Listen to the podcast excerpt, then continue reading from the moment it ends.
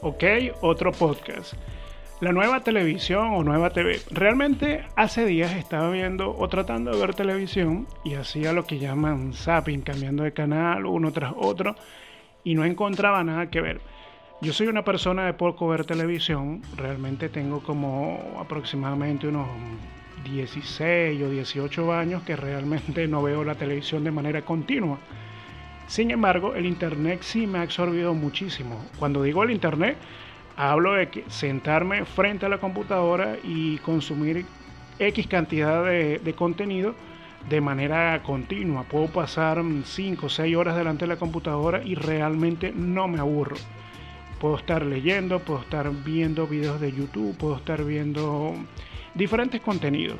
La cuestión es que no sé si con esta era del streaming, en que todo es a través de internet y diferentes plataformas, no sé si realmente el internet está matando a la, a la televisión tradicional. Algo que pasó cuando años atrás, o bueno, bastante años atrás, pudiera decirse unos 20, 30 años atrás, llegó la televisión de una manera potente y lógicamente pudiéramos decir que mató a la radio. Realmente la radio todavía está y hay gente que es aficionado a este tipo de formato, pero creo que hay un cierto reemplazo con relación a cómo consumimos cada, cada contenido. Yo soy ese tipo de persona que aunque no veo televisión, me gusta buscar y mantenerme informado diariamente y tener acceso a ese contenido de una manera en que yo soy el que decido qué es lo que quiero ver o qué es lo que quiero leer.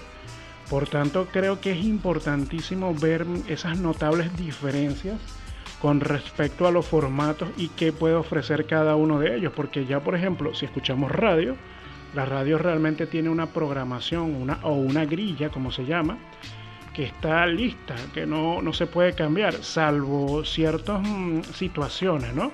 En que algún mandatario tenga que dar alguna información que suceda algo fuera de lo normal, que la comunidad o, la población tenga que enterarse inmediatamente. Igual pasa con la televisión. En cambio, con el Internet las reglas son otras. Y creo que eso es lo divertido del asunto, que podemos tener mm, programación a la carta, que podemos elegir realmente qué es lo que queremos mm, consumir, qué queremos ver, qué queremos leer. Y eso es lo interesante del asunto.